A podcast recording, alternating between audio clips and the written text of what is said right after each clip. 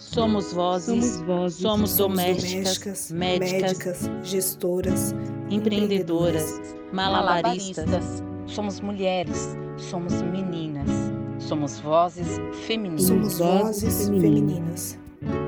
Podcast Vozes Femininas.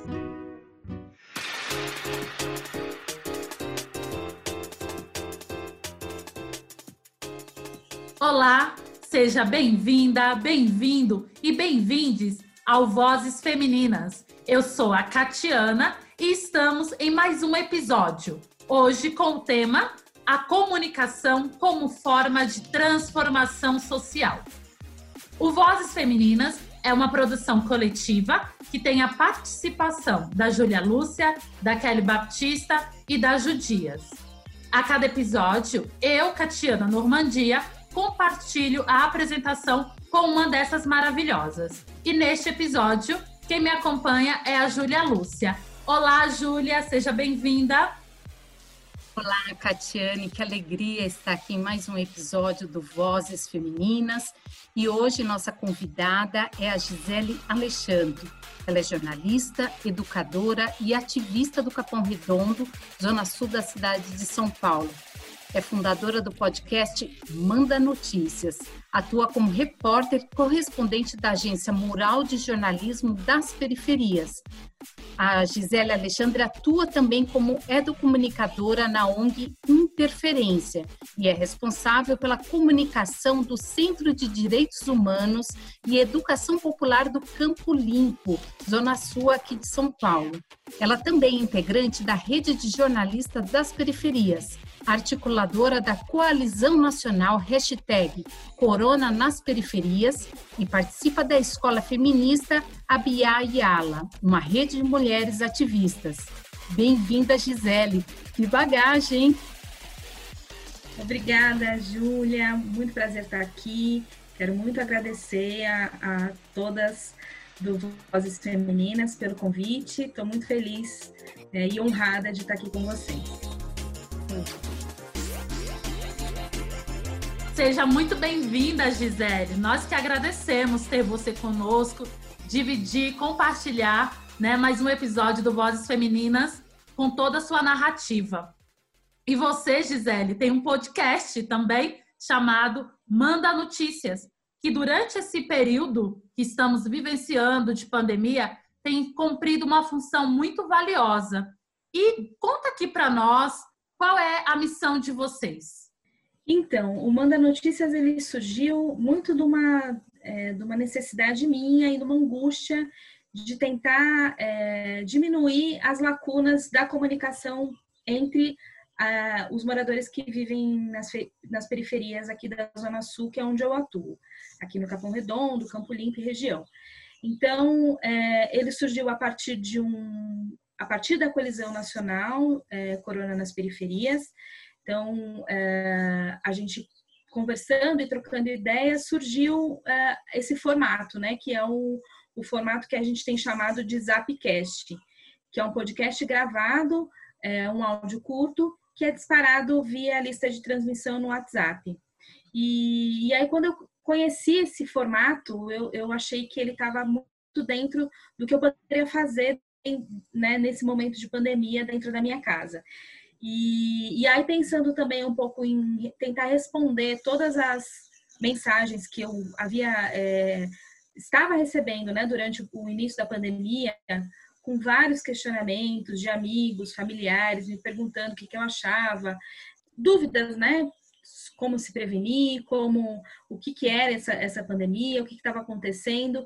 E aí, essa já era uma rotina, eu já recebia muitas mensagens no WhatsApp de pessoas querendo que eu che checasse informações, né? Considerando todo essa infodemia que a gente vive de, de, de fake news, né? Essa, essa, esse, tudo isso que a gente vive enfrentando na comunicação. E aí eu entendi que era, aquele era um meio, né, um formato que eu ia conseguir alcançar as pessoas que tinham, é, que estavam próximas a mim, que precisavam desse tipo de informação. Então eu comecei a produzir sozinha da minha casa, entrei em contato com vários amigos que já faziam aquilo, que já tinham alguma experiência. Perguntei, pedi, pedi dicas técnicas e aí comecei a produzir no dia 23 de março. Eu mandei o primeiro episódio. é, e era um texto com um áudio é, de determinada notícia. A partir disso, eu recebi muitos retornos, então eu comecei com uma lista de transmissão, né? Via é, o, o podcast, ele foi criado para ser enviado via WhatsApp. Então, eu comecei com 200 contatos, os meus contatos mais próximos, assim, de pessoas que, que eu já me relacionava. E hoje eu tô com mais de 520 contatos nessa lista por conta de todo esse alcance e, e, repercussão que o podcast tem tido. E aí a missão é essa mesma, de levar informação, informação que é relevante, que é importante para as pessoas que vivem nas periferias porque a gente também vive um momento de muita informação. A TV vive cheia de, de notícias, dados estatísticos, informações científicas. Então, traduzir tudo isso e passar de uma maneira bem concisa e bem é, é, transparente, também um pouco, dando um pouco de alívio também para essas pessoas, é, é, é esse o objetivo principal do Manda Notícias. Que bacana, Gisele. Eu fiquei curiosa. As temáticas, né, para falar da pandemia, eu acredito, como que você trouxe, partir um pouco da sua, né, do retorno dessas pessoas de querer entender, de querer saber mais. Agora, já com esse público, com 500 ouvintes, podemos dizer assim, eles também trazem uma demanda do que eles querem saber, do que eles querem ouvir. Você também escuta isso deles ou como é que é o, o tema que você fala de cada episódio? Sim, é, então eu tenho duas maneiras de selecionar as pautas. É, a primeira é fazendo mesmo um, um, uma seleção, vamos dizer assim, do que tudo, de tudo que está acontecendo na semana. Então eu tento me manter informada através dos meios de comunicação tradicional, entendendo qual é aquela, daquilo tudo que a gente está vendo de notícia, o que é relevante para quem mora na periferia, e aí faço esse recorte. Mas eu sempre recebi muitas mensagens dessas pessoas que já tinham contato comigo. Então, eu recebo muitas notícias falsas, muitas, muitos pedidos de checagem até hoje. Então, grande parte dos episódios eu, eu, eu, eu trago temas que, que, eu, que chegaram através do WhatsApp para mim. Então, ah, é, teve o caso da. Agora a gente está tá falando muito de cloroquina, né? Teve o período de quando começou a cloroquina Sim. e depois os estudos que rebateram que a cloroquina não fazia, é, não fazia menor efeito. efeito no tratamento, pelo contrário. Então, esse foi uma temática que eu abordei a partir do que eu estava vendo na TV e do que as pessoas estavam me perguntando. Então, eu sempre fico de olho em tudo que está acontecendo na, na, nos meios de comunicação, também fico de olho nas notícias oficiais, então, tanto no site do governo do federal, quanto nos sites é, do estado e do município, vendo todas as, as programações, mas também ouço, é, tenho esse retorno de pedidos muitas pessoas é, me questionam a partir de alguma, de alguma temática que eu trago. Então, por exemplo, auxílio emergencial. Eu fiz um, um, o primeiro episódio que eu falei sobre auxílio emergencial, vieram muitas dúvidas, e aí eu desmembrei a, a temática do auxílio emergencial para tentar diluir um pouco essa informação e levar a informação tanto do, sobre o calendário, como o cadastro, aquele, aquela questão do CPF. Então, eu pego a temática e tento trazer ela de uma maneira bem diluída para que, que, a informação seja. É, seja passada acessível, de uma né? maneira né? simples e acessível, exatamente. Zeli, é, hoje, dentro desse contexto da infodemia, como você falou, essa profusão de informação, a gente tem informação pelos diferentes meios, pelos diferentes dispositivos que nos cercam no dia a dia, na televisão, nas redes sociais, nos grupos de família você destacou a questão de, da importância de saber qual é a informação correta, qual é a informação segura, e aí tem o papel é, crucial do profissional da comunicação, no, no, seu caso, do jornalista. E quando é que a, a Gisele Alexandre é, resolveu que iria se formar em jornalismo. Gostaria que você compartilhasse conosco como que foi essa sua escolha pela profissão de jornalista e se você sempre atuou em territórios periféricos. É, eu sou moradora é, da Zona Sul desde 1988. Eu mudei para cá no momento em que eu, eu morei na, na Coab Adventista, um local onde as ocupações eram muito. É, haviam muitas ocupações nesse, nesse espaço. Então, a luta popular foi uma coisa que teve muito próxima a mim desde pequena, quando eu cheguei nesse território, vindo da periferia da Zona Norte. E então, eu acho que é, muito do, do, que eu faço no jornalismo e, e a partir da, do jornalismo periférico especificamente, parte da minha construção enquanto pessoa dentro desse território, entendendo todas as, as nuances, não só da violência, mas também da luta popular e de tudo que a gente, de, de tudo como o território foi construído. Então, é, eu, eu estudei numa escola, é, numa escola pública a minha vida toda na, na MF Euclides da Cunha, onde meu filho estuda hoje, e era uma escola onde a gente tinha muitos professores atuantes, militantes no território. Então, eu também tive muito acesso a esse tipo de, de, de movimento dentro é, da educação, dentro do espaço é, de educação, que foi muito importante para mim. É, eu sempre fui muito questionadora, então sempre foi ativa no sentido de, de puxar manifestação dentro de escola. E acho que a comunicação veio meio que nesse caminho, assim. Eu fiz faculdade tardiamente, porque eu não tinha condição, é, acesso, eu tenho 37 anos, então acesso à educação é, é, universidade pública era muito distante para mim, uma, uma, jovem periférica do Capão Redondo não acessava a USP. E, mas quando eu entendi que a comunicação era uma coisa que fazia sentido para mim, que eu queria levar aquilo adiante, é, eu, eu dei o meu jeito e fui conseguir uma bolsa numa escola, numa universidade privada para conseguir fazer essa faculdade e conseguir entender teoricamente como aquilo podia ser efetivo para dentro da, de tudo isso que eu, que eu entendia como, como luta e como é, como militância mesmo. Então, acho que a comunicação sempre estava muito atrelada a essa linha, é, ao movimento popular, ao movimento comunitário que eu tinha. É claro que isso não foi fácil, porque não é fácil até hoje. Eu não vivo de, de jornalismo periférico ainda. É, eu acho que a gente evoluiu muito nos últimos anos, eu que tenho acompanhado isso desde 2007. Mas é, é, é, era, é, foi tudo muito novo, porque é uma temática que a gente não aprende na, na, na universidade. O jornalismo periférico não é uma coisa que não é uma matéria numa, na universidade, é uma coisa que a gente constrói a partir da nossa experiência de vivência dentro desse território. É, então, quando eu fiz o jornalismo, eu entendi um pouco de jornalismo comunitário, que era essa matéria que eu tinha, e eu sempre falei sobre minha, o meu interesse em fazer jornalismo a partir da minha vivência. E desde então eu tenho tentado aí me esforçado para tentar trazer essa narrativa tanto para o impresso, né, para a mídia impressa, como, como para outras mídias e pensando em vários formatos, porque o objetivo é sempre alcançar o público que está do meu lado, então é o meu vizinho que precisa dessa informação e tal.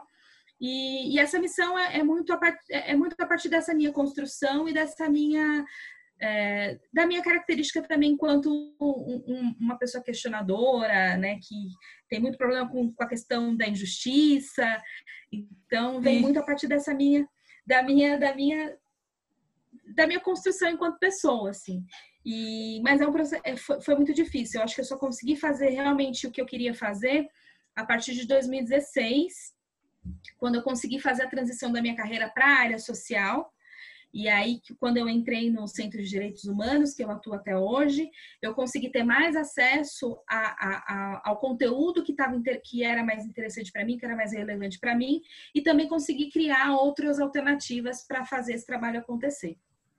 Gisele, você trouxe aqui, compartilhou conosco como é que a educação para você foi importante, até para você escolher qual é a sua profissão, se tornar essa jornalista, entendendo que a comunicação transforma e a comunicação ela possibilita esses jovens a ter um pensamento crítico.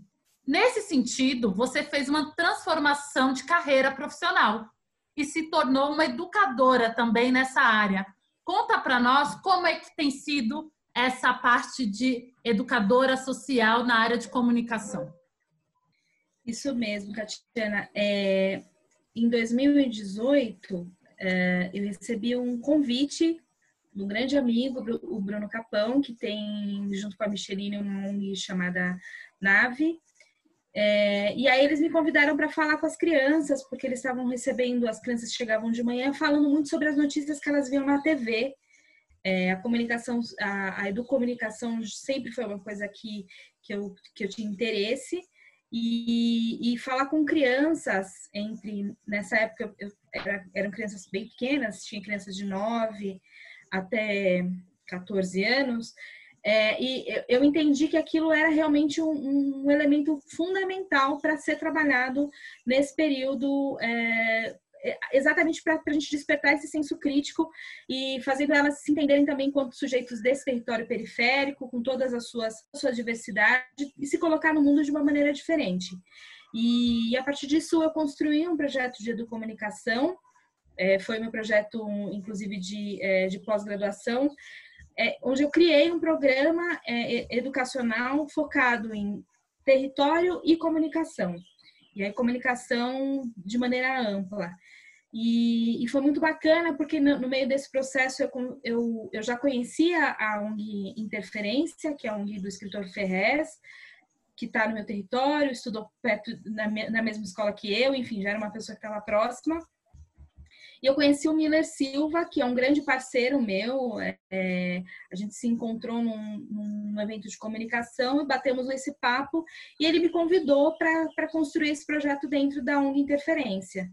E, e, tem sido muito bacana. A gente, infelizmente, teve que suspender as aulas presenciais. A gente vai voltar agora com com formato online, a gente re, revisitou todos, todas as aulas e pensamos em maneiras de fazer isso, mas acho que é é, é por conta dessa minha vivência mesmo. Então, eu fui uma criança é, nos anos 90, né, com uma efervescência que tinha no Capão Redondo, a partir do rap, a partir de, de várias é, linguagens aí é, que se comunicavam muito com, com todas as questões sociais. E eu acho que a gente, a gente perdeu isso um pouco, assim, ao, longo do, né, do, do tempo. Então, acho que a, a educomunicação vem para trazer também um pouco dessa experiência dentro desse território e para também despertar esse senso crítico dentro é, das crianças e da, da vivência dela dentro desse, desse ambiente. Exatamente. E despertar e possibilitar esse senso crítico às pessoas, à população periférica. A gente sabe o quanto que isso é libertador e o quanto que isso é importante. E, Gisele, justamente resgatando um pouco do que você falou sobre a importância de ter uma informação adequada para o público. Então, você falou anteriormente sobre como que você traduz as informações que são relevantes para a população local, como que você tem o, cuidado de trazer informações que realmente são relevantes para aquela população, que fazem parte do cotidiano e que interfere no dia a dia daquelas pessoas. E que podem inclusive potencializar ações, podem potencializar iniciativas. E isso me remete muito a, a uma entrevista que o Preto Zezé, presidente global da CUFA, Central Única das Favelas, a uma entrevista que ele deu a, a, a um meio de comunicação, e nessa entrevista ele dizia que as campanhas estatais que estavam sendo realizadas para prevenção do coronavírus não eram eficazes nas periferias. Ou seja, ele chamava atenção para a importância de uma comunicação que dialogue com a realidade das pessoas que ela deseja atingir. E, de alguma forma, é disso que você está falando, de, de, muitas vezes a comunicação que é, é divulgada e distribuída pela mídia hegemônica, ela não dialoga, ela não considera a realidade da população que ocupa os territórios periféricos. Então, é nesse sentido que eu gostaria que você falasse um pouquinho né, da, da atuação das mídias e dos comunicadores na e da periferia durante esse período da pandemia. Né, a importância que essas iniciativas, assim como o Mural de Notícias e outras, têm de traduzir informação com a qual a população que ocupa os territórios periféricos se identifique né? E que possam realmente fazer sentido para a realidade delas, né? Sim, Júlia, exatamente isso. É, a construção que é feita uh, nos meios de comunicação tradicionais, é, mídia, da, dessa mídia hegemônica que você citou, elas estão muito formatadas numa caixinha, é, é, numa receita pronta de bolo. Então, o que, que você tem que fazer? Você tem ali uma estrutura de notícia que é muito, que é, é muito eu diria que é muito antiga, que é muito antiquada para o momento que, é, que a gente vive hoje. A gente vê os meios de comunicação até tentando é, trazer elementos novos para esse momento, mas eu acho que uma coisa que é essencial é essa narrativa, busca por essa narrativa que alcança o morador de periferia.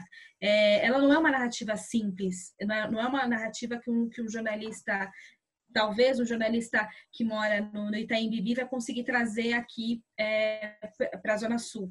Então, é, eu acho que nessa, nessa perspectiva é, a gente pode falar da importância e da relevância dos meios de comunicação é, alternativos, independentes, que, tra que trazem, que fazem o jornalismo periférico. É, então, eu, eu, acho que é exatamente isso que, que, que ele trouxe nessa entrevista a forma como a, a, mensagem é passada, ela não leva em consideração a vivência daquelas pessoas dentro daquele território. Ela é uma, ela é uma receita de, pronta de como fazer. É, o como fazer, ele, ele, se diferencia de cada local. Então, é por isso que é importante a gente reforçar essa, é, é, essa narrativa periférica, essa narrativa de vários. E aí, quando eu falo narrativa periférica, a gente também tem que levar em conta que a gente está falando de um país com várias periferias. Então, cada periferia ela tem a sua linguagem, ela tem a, o seu modo de, de, entender aquela determinada realidade. E, e nessa perspectiva, a gente criou a Colisão Nacional Corona nas Periferias, que é uma articulação entre comunicadores do Brasil todo, é, pra, entendendo que a gente faz um trabalho muito semelhante, o nosso objetivo e a nossa missão é, muitas vezes é, é, o mesmo, levar informação, fazer com que a informação chegue é, no, nesses públicos que estão nas periferias e favelas do país, mas que a gente também tem várias maneiras de fazer isso. Então, quando a gente se uniu, bem no início da pandemia, lá em março, é, acho que a prioridade era conversar sobre isso, entender como é que isso estava acontecendo e sendo tratado em cada periferia e, diante de cada realidade, pensar em formatos e estratégias que fossem relevantes e, e funcionassem para aquela região. Então, é a partir disso que a gente constrói essa rede. É, a gente tem uma rede aqui em São Paulo, né, de muito, muitos comunicadores que têm acesso a outros, a outros estados. E aí, quando a gente junta todos esses comunicadores, a gente tem acho que mais de 100 comunicadores nesse grupo já, a gente consegue entender as formas e as narrativas que a mensagem é, tem de possibilidade para chegar nesse público. E aí nisso entra também o podcast. Então, o podcast é, uma, é um elemento muito usado aqui em São Paulo, porque a gente sabe que essa é, é, é o meio de, de comunicação mais é, acessível dentro das periferias. Então, se a gente quer levar uma notícia, qual a melhor maneira de levar uma notícia aqui em São Paulo? É através do áudio de WhatsApp, porque o WhatsApp é um, é um meio de informação mais eficaz nesse momento. Então, eu acho que a falar da mídia periférica e falar da mídia hiperlocal, ela nos dá é, uma amplitude de, de, de, de, possibilidades. Assim. A gente tem várias possibilidades dentro dessas temáticas, por conta dessas, dessas diversas periferias que a gente tem no Brasil. Gisele, explica qual é a sua atuação no Coalizão Nacional e o que é a coalizão nacional? Tá, a coalizão nacional ela surgiu, como eu disse, no início de março. Se não me engano, a gente é, divulgou o nosso lançamento no dia 19 de março. E, na verdade, é um grupo formado por comunicadores e comunicadoras, por coletivos é, de várias regiões do país. É, é, é uma articulação autogestionada, todos são voluntários, a gente não tem nenhum apoio financeiro, nenhum, nenhuma organização é, por trás apoiando nesse sentido, então somos autônomos na nossa produção. E aí o nosso trabalho é muito a partir dessa produção de conteúdo focada nos, no público de periferia e favela.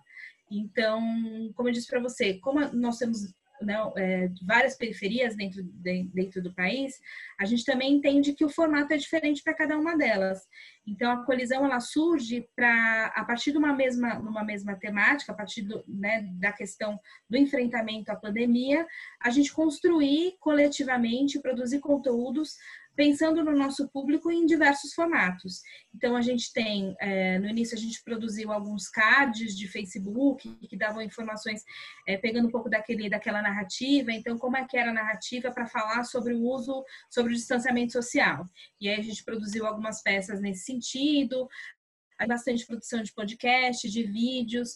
Eu acho que o que nos une é falar é, a temática do enfrentamento à Covid, é, focada num público de periferia e também a partir de, de temáticas de direitos humanos e de direitos constitucionais. Porque quando a gente fala de pandemia, a gente está falando também do aprofundamento das desigualdades, né?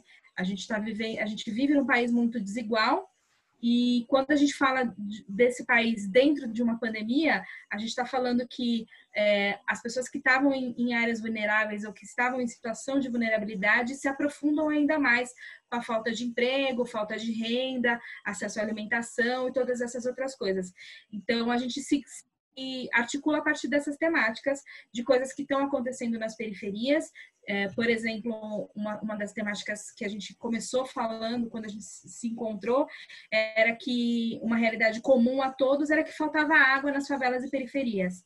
E a gente estava vindo muito com o discurso de que lave as mãos, mantenha a higiene. Então, como é que na periferia a gente vai falar, fazer esse discurso se a gente não tem água na torneira? Um pouco desse debate que a gente traz dentro da colisão. É, o meu papel é, é, nesse sentido, né, de também traduzir e amarrar essa comunicação e também tem um, um, um cuidado com, com, a segurança desse grupo, né? Eu fiquei meio que a, a, como a, a pessoa responsável por cuidar dessa segurança. Então, todos os comunicadores que estão lá, a gente sabe de onde é, a gente sabe de de que coletivo faz parte, porque a gente também tem todas as questões políticas que envolvem quando, é, os comunicadores de periferias e favelas que estão aí é, na linha de frente, muitas vezes atuando no embate a um governo. Então a gente também tem que se preservar, e aí eu fiquei um pouco nessa segurança também desse grupo. Tá, eu queria, Gisele, só entender para quem, quem se interessou sobre esse coletivo, Coalizão Nacional hashtag Corona nas Periferias, como que eles acham vocês, né? Como que eles podem ser voluntários ou até mesmo como eles podem ter acesso aos conteúdos que vocês desenvolvem? É, pesquisando pela própria hashtag Corona nas Periferias, você já consegue mapear todos os coletivos que estão nessa, nessa articulação. E aí eu acho que, é, que é, é muito disso. Então, você joga lá, por exemplo, no, no Instagram, hashtag Corona nas Periferias. E aí você percebe que, sei lá, o coletivo Papo Reto do Rio de Janeiro está dentro dessa articulação e é do seu território. Então, como é que você pode se unir ao coletivo Papo Reto dentro dessa perspectiva? Acho que a gente pode trilhar um caminho assim através da, do mapeamento via hashtag. Maravilha! E falando nisso também, você faz parte da escola feminista Abiayala, junto com uma rede de mulheres ativistas que eu também tenho a sorte e o orgulho de conhecer. Conta pra gente, conta para o ouvinte, como que é essas, como é essa escola e quais as ações que vocês vêm realizando dentro dos territórios periféricos da cidade de São Paulo. Muito bem. A Escola Feminista Biayala, ela é, uma, é um grande presente que surgiu na minha vida no ano passado. É, eu já conhecia muitas das, das mulheres que fazem parte desse grupo, mas nunca tinha tido a oportunidade de estar com elas. E aí, um belo dia, eu falei: eu vou, eu vou nesse encontro. Foi o último presencial, olha, eu dei sorte.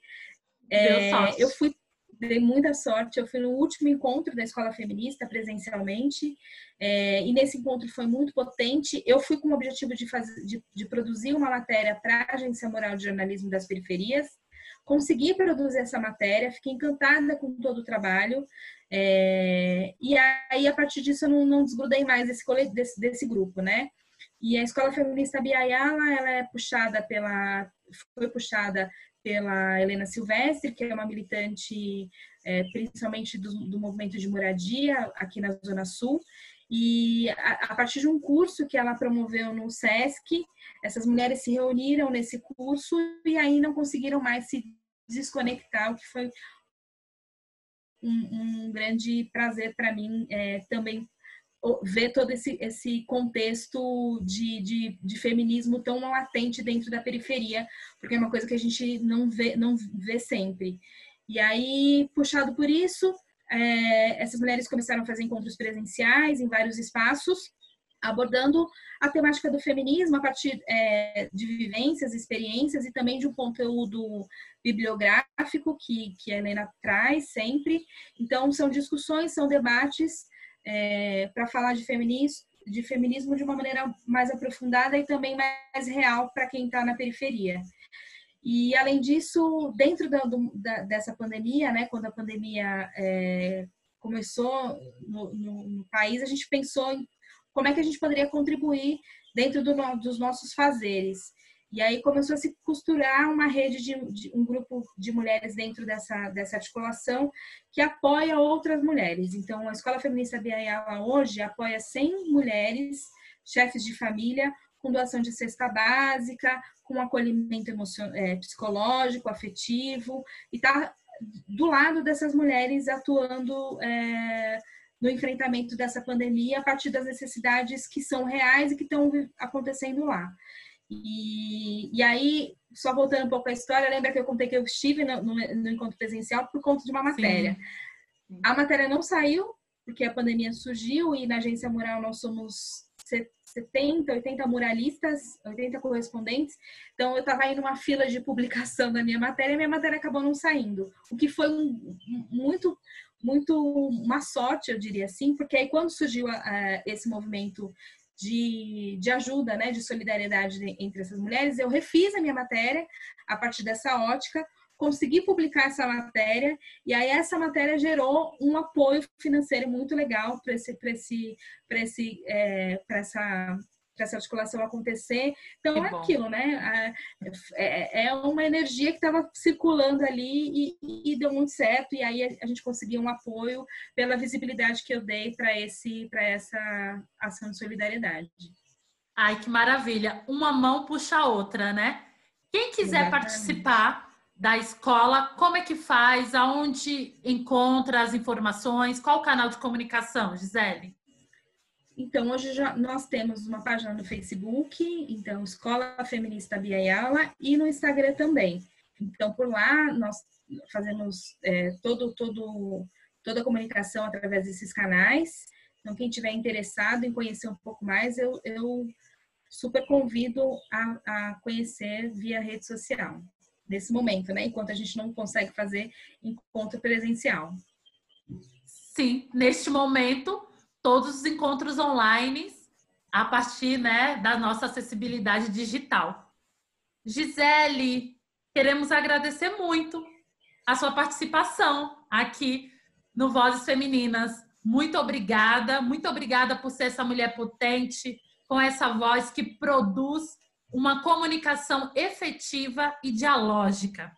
Esperamos que você siga realizando essas ações afirmativas em vários territórios periféricos. E como é que o nosso ouvinte te encontra, Gisele? Quem quiser te conhecer mais, quem quiser saber um pouco mais da Gisele, como é que o nosso ouvinte do Vozes Femininas te encontra?